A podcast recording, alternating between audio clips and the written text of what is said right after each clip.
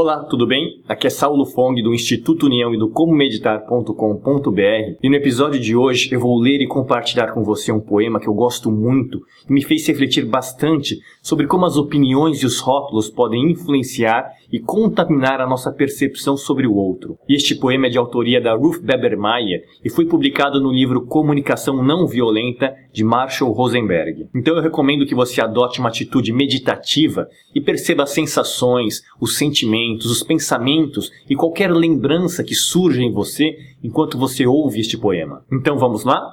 Nunca vi um homem preguiçoso. Já vi um homem que nunca corria enquanto eu o observava. E já vi um homem que às vezes dormia entre o almoço e o jantar e ficava em casa em dia de chuva. Mas ele não era preguiçoso. Antes que você me chame de louco, pense: ele era preguiçoso ou apenas fazia coisas que rotulamos de preguiçosas. Nunca vi uma criança burra. Já vi criança que às vezes fazia coisas que eu não compreendia, ou as fazia de um jeito que eu não planejara. Já vi criança que não conhecia as mesmas coisas que eu, mas não era uma criança burra. Antes de chamá-la de burra, pense: era uma criança burra ou apenas sabia coisas diferentes das que você sabia?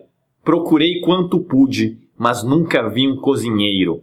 Já vi alguém que combinava os ingredientes que depois comíamos, uma pessoa que acendia o fogo e cuidava do fogão que cozinhava a carne. Vi todas essas coisas, mas não vi cozinheiro. Diga-me o que você vê. Você está vendo um cozinheiro ou alguém fazendo coisas que chamamos de cozinheiro?